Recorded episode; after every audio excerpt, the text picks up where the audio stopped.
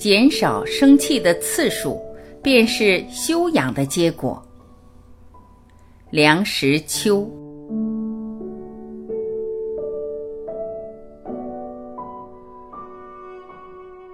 一个人在发怒的时候最难看，纵然他平素面似莲花，一旦怒而变青变白，甚至面色如土，再加上满脸的筋肉扭曲、眦裂发指。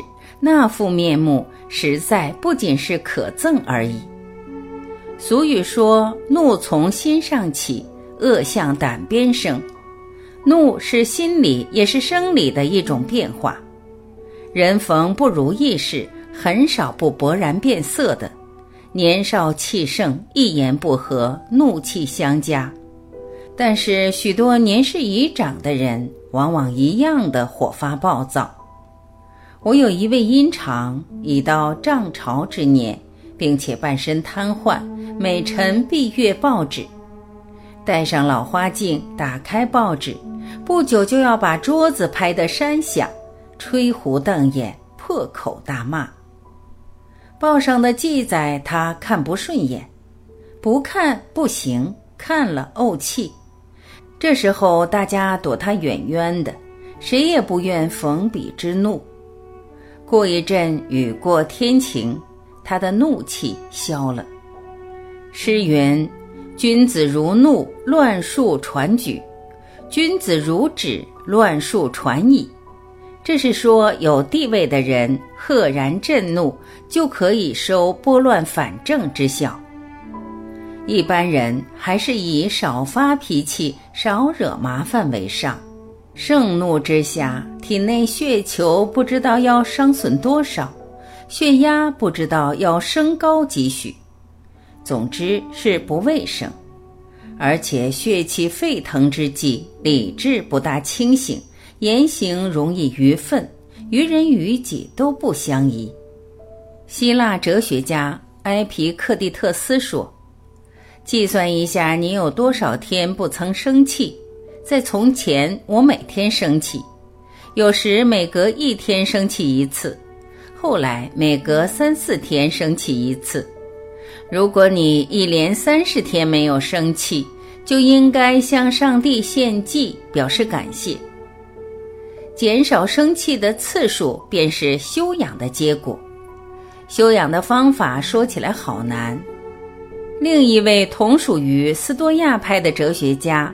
罗马的马可思·奥瑞利阿斯这样说：“你因为一个人的无耻而愤怒的时候，要这样的问你自己：那个无耻的人能不在这世界存在吗？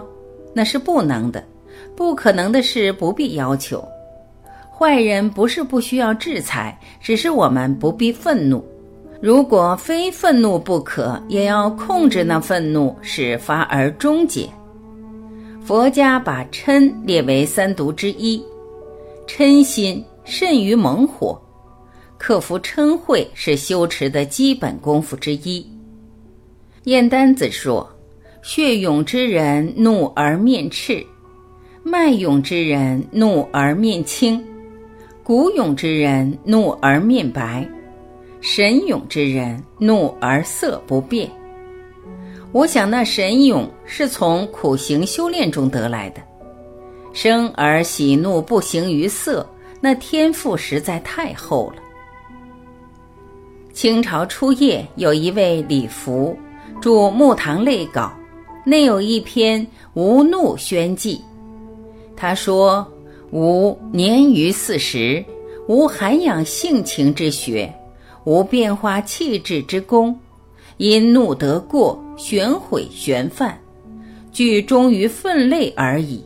因以无怒名宣，是一篇好文章，而其借景恐惧之情溢于言表，不失读书人的本色。